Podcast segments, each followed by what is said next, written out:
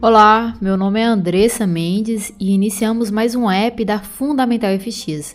Aqui nosso objetivo é te ajudar a entender os principais catalisadores que movem as moedas. Vou abordar nesse app o que, na minha opinião, é o principal catalisador para a força das moedas nos próximos meses, se o sentimento de risco manter estável. Estou falando da divergência de política monetária entre os países. Sei que sempre estou abordando esse tema por aqui, mas não custa nada repetir e quero dedicar esse app para refletirmos melhor. Antes disso, caso tenha gostado do nosso conteúdo, por favor compartilhe o nosso podcast e nosso canal no Telegram. É muito importante para a gente. E voltando ao assunto, depois da reunião do FONC em junho, onde o mercado focou toda a sua atenção no gráfico de pontos para a previsão do aumento das taxas de juros dos Estados Unidos e algum sinal de redução das compras de títulos, não deixamos de notar o contraste gritante entre o Fed, o BCE e o BOJ. Vou tentar resumir para vocês. O Banco Central do Japão mantém sua política bem acomodatícia e não pretende reduzir as compras de títulos. Além disso, essa semana, um dos membros do banco disse que estão prontos para considerar medidas adicionais de flexibilização, dependendo das condições econômicas do país. Podemos concluir que a perspectiva do Japão está mais inclinada para o lado negativo por enquanto. Já o Banco Central Europeu mantém a taxa de juros em mínimas históricas e reforçou na reunião de ontem as perspectivas cautelosas do mercado para a zona do euro, mas mantém uma perspectiva mais equilibrada para a economia. Inclusive, gravei um podcast detalhado sobre a reunião do BCE e não deixem de ouvir.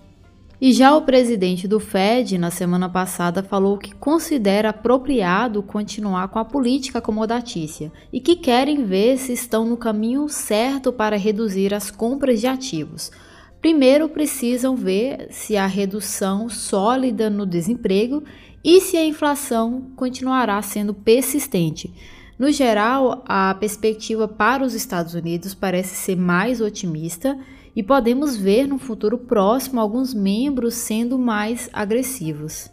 E falando um pouco sobre os movimentos dos ativos, acompanhei toda a trajetória de alta do SDJPY, que subiu de 103 a 111, devido à baixa volatilidade, ao aumento dos rendimentos do Tesouro dos Estados Unidos e também devido a problemas domésticos japoneses mas ultimamente tem sido negociado lateralmente, assim como os rendimentos de 10 anos.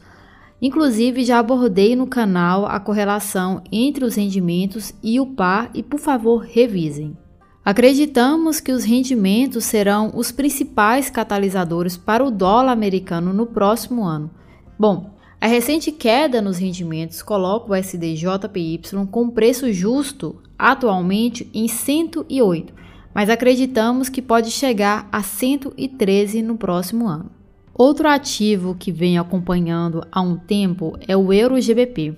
Desde que a volatilidade inicial relacionada ao Covid se acalmou, parece que o principal catalisador também é a política monetária. Nesse caso, a probabilidade da Inglaterra apertar sua política monetária muito antes do BCE me faz acreditar que o euro GBP pode descer para 0,83 tranquilamente.